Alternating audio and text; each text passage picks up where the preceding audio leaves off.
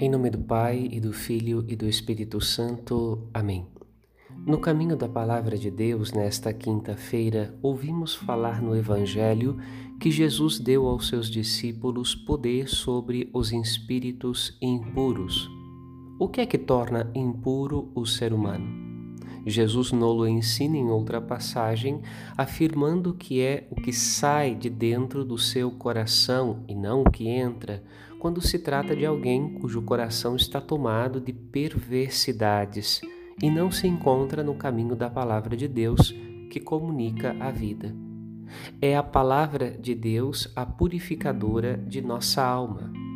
Ouvir a palavra de Jesus, seu Evangelho, com amor, significa deixar-se purificar interiormente pela aspersão do seu sangue.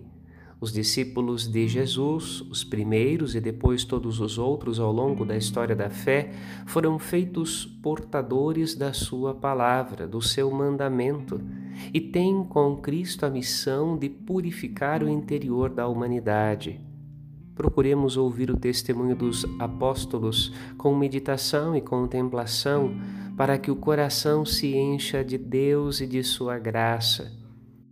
Uma semana abençoada para você e para a sua família. Padre Rodolfo.